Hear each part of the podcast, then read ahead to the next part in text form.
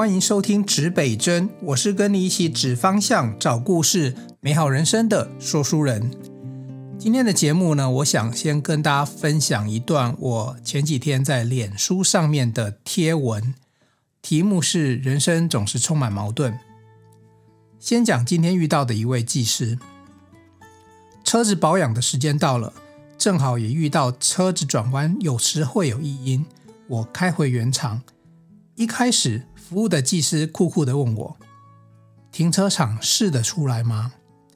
我以为是保养厂的停车场，结果不是。他带我到外面的停车场，果然外面没有什么车，你要怎么过弯超驾都很安全。我大概绕了三十几圈，异音不是很清楚，技师还是酷酷的。我在想，我今天大概是遇到要投诉的服务了。我停了下来，问技师要不要换你来开开看。技师说好，他自己也绕了二十几圈，还是听不见我平常听到的吱吱声。这时候他对我说明，有可能是车门的贴条发出来的声音，回去涂看看润滑剂，再开回来测试。我说不用了啦，这样很花你们的时间。你回去帮我看看底盘跟避震器，看看有没有异状就好。他说：“你一起来看也可以啊。”我们回到保养厂，技师拿着手电筒带我寻了底盘全部的机件，全部都正常，连湿式变速箱可能漏油的毛病也都没有发生。这时候车子降半高下来，技师发现油水分离器有一点油渍。他建议我车子还在保固期内，这时候应该要更换掉。但是车子要留车一个晚上，他会帮我申请代步车，让我在方便的时候回厂保修。从一位酷酷的技师到我觉得暖暖的空气，这中间大概经历的是一个小时左右。回到服务厂的休息区。我继续喝着服务厂提供的暖暖咖啡，我一面想着这样子工作也挺好的啊，很专注在自己的专业，保持酷酷的，无需经营人脉、做品牌、搞行销，专注就是他们的一切，也是一种安静的幸福。反观自己，每天好多好多的事要处理，有好多的梦想，有些是理想，有些是空想。但无论如何都得去执行，于是我的生活也不太安静。晚上跟学姐聊天，想起一位老朋友，过去曾经在知名网络公司的 CEO，自己让自己在网络这个领域毕业了。虚拟的世界本来是他的日常，后来他遁入了石门，实体的实，专心当起一位职人。做起自己喜欢做的事情。你要成功，必定风风雨雨，风雨之中何来宁静？人生果然是充满矛盾的，或许中庸才有机会不平庸吧。去保养之前，我从家里抓了一本书，虽然 AZ 加莫德纳的副作用今天才开始，我静静看着这本。搜寻我的名字，永远出现他的名字的作者写的书，是一位台大 EMBA 的同名学长，他可能会告诉我一些什么。好的，这是一段我这个前几天 po 出的一个脸书 po 出的一个小短文哦。那我为什么特别会去念这个短文呢？过去我们这个专访很多的职人。其实每一位职人都有属于他自己的过生活的方式，或者是工作的方式。不管是媒体人，那不管是他专注在自己创作的呃音乐家，或者是艺术家。那说书人最近特别有感触，是因为其实我为什么说人生总是矛盾？因为有的时候创作是安静的，或者是说在职人的。自己的这个工作领域其实是很安静的，可是你看这个社会，如果你今天要让大家知道你，你可能要做行销，要做品牌，它其实也是搞得风风光光、热热闹闹的。这就有点像呃，这个这个世界里面的两个极端，既安静又吵闹。那我为什么特别会写这一篇文章？我说那位技师一开始是酷酷的，甚至于我都觉得说，哎，这个服务不太热情哦，这个是不是要去投诉一下他的服务？可是我后来发现，他并不是那一种，就是不想服务你，或者是说态度很差的服务，而是如果你不跟他谈技术，他其实也没什么话好跟你聊的。可是当当他跟我一起在那边转了二三十圈之后，他也很认真。很想要把我的问题抓出来，可是偏偏这时候呢，这个异音并没有出现，所以他还是想尽过去各种的这样的经验呢，来跟我分享说车子出现异音有可能的状况。当然，他也呃试图的要去解决这个问题。其实这个就是工程类的职人的一个特性，他们总是安安静静的、默默的在在自己的这样子一个专业的领域。那可是呢？你说他为什么不跟你收袖一下呢？他为什么不能够活泼一点？我觉得要要能够专注，要能够专业，又要能够这个八面玲珑，然后然后各种的方式跟人的互动方式都有。就一个人格特质来讲哦，除非呃你是呃特殊的性格，就是你随时可以转变性格的人。不然，我觉得对这对某些人来讲是很为难的。所以我看到这技师，我特别的有感觉。因为比如说，我现在在这边放送，我在这边大家在听我这些 podcasts 内容，其实这也是一种媒体传播，甚至包含行销的一环。那我们其实是必须吵杂的，我们必须呼朋引伴，非常希望你找朋友或者是更多人一起来听我们的节目，然后一起来做分享。可是有些人的工作就是安安静静的把它做完，各有利弊哦。我觉得，呃，我会提说，人生总充满矛盾，就是说，有的时候你需要就是大张旗鼓，但是专注或专业的时候又必须要安静。这这个不是矛盾吗？这各位想想看，这是不是一个很神奇的世界呢？好，我再举一个例子啊，我经常也都举这个例子。有的时候我会请我的摄影的。或者是我们这个工作的技术伙伴，包含摄影啊、灯光啊等等啊，我有时候会有一些课程，那我会邀请他们说来帮我们，就是来当讲师来上课。哦，那各位你知道现在，比如说以机关学校呃讲师，就是外聘的讲师，钟点费其实不高也不低啦。现在一个小时标准的钟点是两千元。那各位想想看，如果他今天有一堂课哈，如果我一天让他上六个小时。那他有一万二的收入，那这一万二是什么意思呢？对对，技术职人是什么样的概念呢？就是我如果找一位摄影师帮我出一个摄影班，单机摄影班，呃，一般现在的行情也差不多落在一万二、一万六之间。简单来讲，他出一个八小时的摄影班，要扛机器，然后要租机器，然后要呃八个小时保持工作状态。呃，然后去拍一些东西，然后整天会很累。但是如果给他讲六个小时的课，他只要在课堂上轻松分享，呃，他一样会拿到这些薪资。但我发现有很多技术职的伙伴呢，他他就会回绝我哦，不是因为钱不够多，他会跟我讲说，导演，我跟你说，你叫我拍八个小时没问题，我都配合你。可是你叫我在这个讲台上面讲三分钟，我讲不出来。对，这就是我们很多技术职的的职人可爱的地方，就是说他有些工作他是可以很专注的、很认真的把自己的这些事情做完。但是如果你将他换一个角度，他变成讲师了，他变成是一个呃，平常大家都做幕后了，这时候突然要叫他变成做幕前，尤其是舞台上那一位，呃，他其实不太习惯，甚至他完全的无法去胜任这样子的工作。我甚至还多了一点诱因，告诉他说：“哎，我跟你讲哦，这一场我们在大学里面哦，这个戏呢很多正妹哦，然后呢，你这个单身摄影师要不要来这边挑战一下？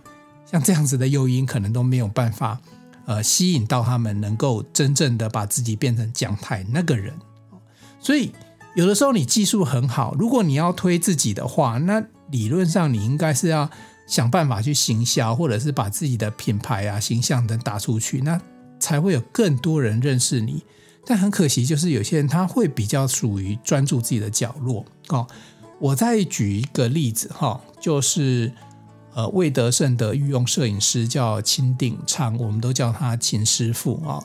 呃，秦师傅有一次我在一个呃会展的一个场合，我曾经就是主持这个活动节目，然后我曾经这个专访过他，我就问他说：“呃，这个秦师傅，你有想过要这个担任导演吗？你有想过？”就是从你的摄影的领域呢，因为一般在电影里面，他担任这个摄影指导这样的工作嘛，主要还是在影像的拍摄制作这个这个领域。呃，秦秦老师秦师傅的回答是，呃，那时候他的回答是他没有特别想，因为他的专长他就是想要专注在摄影这件事情上面，然后他对机器、对技术、对光影，他都可以很熟悉。可是，你如果叫他去做导演的工作的话，那个时候的他，呃，没有特别的去想这个领域，所以这就造就了在我们很多的一个职场里面，有很多很专注的职人。我现在讲这名字，搞不好你连听都没有听过，因为他们他们不是演员。第一个不是演员，你很难听得到他们的名字。第二个呢是，如果一个一场戏，呃，一出戏，哈、哦，剧集或电影，你了不起就是在认识导演。那其他的几百个工作人员呢？你可能都不会去注意到他们。这就是这个呃，这个我们这个制作的生态里面很有趣的一环。那这里面太多一个角落小小的角落工作的呃工作人员，他们都是在默默付出。对，但是如果说他们今天真的很想走出自己的世界的话，他确实是比如说充实另外一个领域的专长，同时呢，也要让自己走出去，走出来。所以这就会造成人生的世界里面呢，会有一些矛盾的现象。因为你知道，有时候做技术啊，或者是工程啊，甚至医学啊，哦，我刚才在念的那一本书里面，哈，那一本书叫做呃《医者》，然后披上白袍之前的十四堂课，它是由一位作者，正好这一位作者就叫做黄瑞仁，三个字，一个字都不差。所以，当你们去搜寻我的名字的时候啊，通常不会搜寻到我的名字，因为呃，黄瑞仁、黄医师、黄教授他的著作以及他的新闻比我多太多了。那我这两天在翻阅他这一本，就是黄瑞仁来看黄瑞仁写的书哈，他其实不是一本教你怎么样成为医生的书，而是他告诉你很多呃工作态度。他书的一开始呢，是从他儿子的状态讲起。大家都以为医生的孩子应该也要是医生，医生的孩子好像就是应该要念建中，然后念台大医学院。医学院，可是他的孩子呢，不是，他的孩子甚至比较想走的是体育类的路线，然后呢，也不太满意台湾的呃教育的制度，然后也到美国去念书。好，那这本书大多如果有空的话，可以去呃翻阅一下哦。我觉得还不错，因为它里面讲到很多对生活、对人生、对求学很多很棒的态度哦。那这本医者呃披上白袍前的十四堂课，就是黄瑞仁的书，但不是我的书，推荐给大家。哦，刚刚因为讲到医生哦，很多的医生其实你看他的那个呃行善的工作，甚至于大家知道吗？为了盖。呃，南回医院，那在台东那边有一位杨超斌医师，简称超人医师，不断的在鼓吹，想办法要让一间有二十床病床的医院，能够在南回那一带呢，能够成立起来。那他们一样也都是默默的在工作。可是你看哦，如果杨杨杨超斌超人医师他想要让这件事情发生的话，如果他默默做这件事情会发生吗？这不会发生嘛，对不对？呃，即使他人再好，然后也。那个人心人数，然后医德也很好，然后不断的在救。其实你你要知道，这你你要盖个医院不是那么容易的事情，所以他有些的力量必须能够介入哦。那杨力州杨导演呢就分享了一个故事哦，就是曾经有人跟杨导演说，呃，台东缺这样子的南回医院，缺一个南回公路这边缺一个有病床的医院哦。杨力州导演大家应该认识，然后就是《拔一条河》纪录片的导演哦，他也拍了相当多我很喜欢喜欢的作品。好，那杨力州导演他觉得不可置信啊！如果你现在手边有电脑，你去搜寻哦，南回医院或者是杨超斌医师，我跟你讲，那个新闻非常非常的多，非常非常的普遍，所以已经都这么大力鼓吹了，怎么可能任何力量都没有发生呢？后来杨立州导演他就走了一趟这个台东，然后拍了一部小短片哦，就是拍了一些记录东西回来，然后做成一部小短片。你现在网络上也搜寻得到，叫做《来不及墓园》哦。那他有分享说，这一部《来不及墓园》一上线之后啊，短短几天点阅就破了三百万。最重要的事情是，呃，相关的单位，例如。卫福部之类的，他们就打电话来跟基金会询问，呃，有什么需要帮忙的地方。对，所以你看看，你很认真的做事情，但是还需要很认真的有一些人帮你推出去。那你默默做事做事情是安静的，可是你要呃让大家知道这件事情，然后把这个梦想完成，它又是大张旗鼓的。所以，他其实是不同的性格的人在做的事情。所以我说。人总是很矛盾，为什么？因为有时候你要安安静静的把事情做好，可是有的时候呢，你又却必须出来。比如说很多的呃影电呃好的电影。他们在现在以前不会这样做，但现在都会这样做。就是以前就是电影上院线，顶多就是报纸啊，最多网络打一些广告就结束了。现在还有很多的什么募资的活动啊，甚至于映后的座谈啊，都必须做。这些都是行销的活动。以前导演跟演员拍完之后呢，就等着等着这个开票哦，这个看戏院最后开票看哎开出多少的这个票房。那现在不是，他们都很辛苦的，要不断的巡回啊，然后到处参与幕后啊，然后跟观众做映后的分享。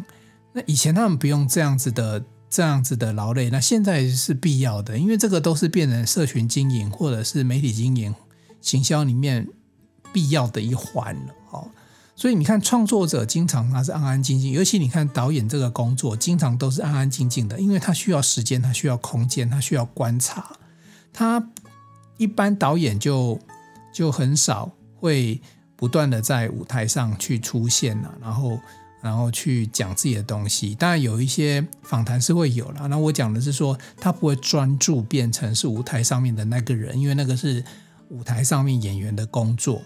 但有的时候呢，就是说，呃，除了除了自己的工作之外，他不得已，他还是得，比如说邀访啊、电视台啊、行销宣传啊，他们都还是得出去。所以它就会变成是，呃，一方面你安静的创作，然后一方面呢，你必须要，呃，稍微有一点点的 power 的去推动这些作品，它才能够看得见一些成效。我们回过头来来看看，呃，车厂这位技师，他的工作就是解决车主的问题，把车辆的保养做好，安全维护好，所以他的世界专注在这里。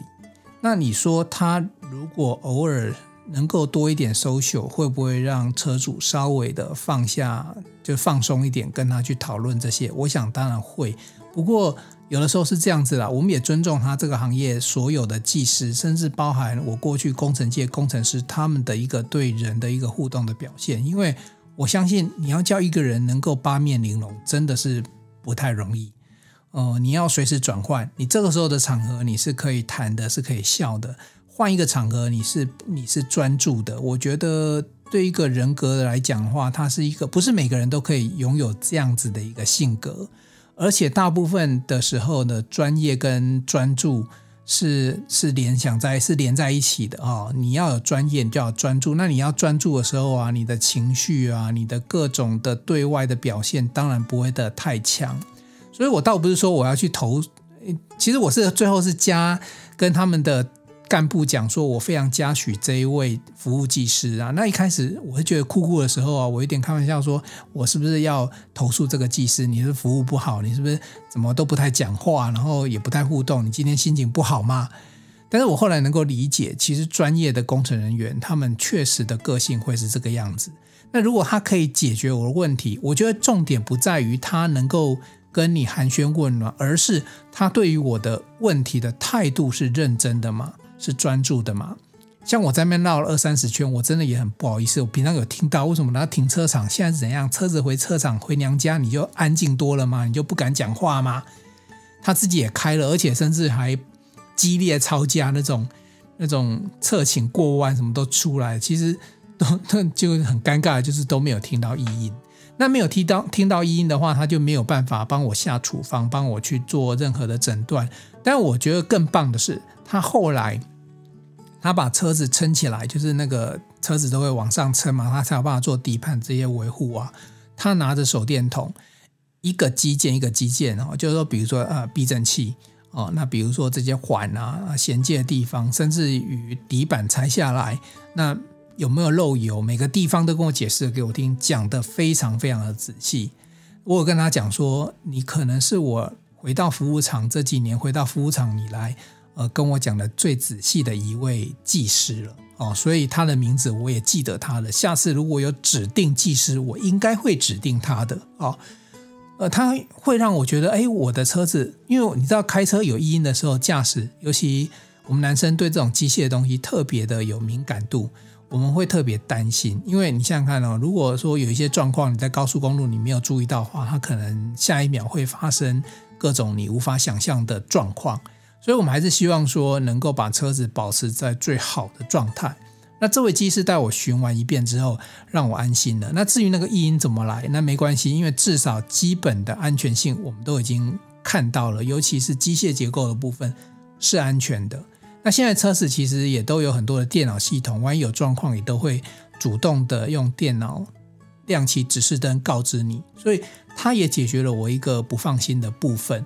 那剩下来的我就只能呃，因为我们都已经该做的都做，就像说你人有身体有病痛，你去检查都检查不出来原因，那该做的都做了，至少你曾经做过，而不要到时候后悔说啊，我那时候就没有事先检查，我怎么知道这边有状况哦？所以这位技师解决了不只是我车子的问题，还有我我的疑问，我一个人的担心，呃，甚至于我全家安全。所以我会非常感谢这位技师。我最后交车的时候，我跟他们服务的组长说：“你们今天技师真的很棒，我遇过最棒的技师。”那虽然他们不一定是给他嘉奖，也不一定会呃加薪，但我觉得至少给他一个肯定，呃，让他们知道这件事情，呃，他们做得很对，做得很好，就是一个很棒的开始。对，好的。那所以，总之来讲啊，就算是一个工程师、一个技师，你在服务客户的时候，呃，你可能平常是酷酷的面对你的专业，可是有的时候呢，你却必须要有一点点人性的面对你的客户。人生总是矛盾的，总是在这些世界里面呢，去寻找一个平衡点。所以呢，在我的文章里面有一句话，我自己的。对自己的理解，就是说对这件事情的理解，或者说对自己的提醒是这样子的。我说，人生果然是充满矛盾，或许中庸才有机会不平庸吧。所以我们就维持一个中庸之道，不要太过于安静，也不要太过于热情，在必要的时候安静，在必要的时候热情，可能是其中的一种解法。呃，我也没有那么多人生经验，所以。呃，我的经验还不足，所以我可能无法悟到真正的哲理，但这是目前我能够得到的答案。如果听众朋友你也有一些想法或答案，欢迎在我们的 Apple Podcast 里面呢，呃，留言给我们，然后告诉我们的想法。好，今天这一集 Podcast，我们就做到这里。东南西北指方向，找故事，真人生，指北针，一起美好你我的人生。我们下一集见喽，拜拜。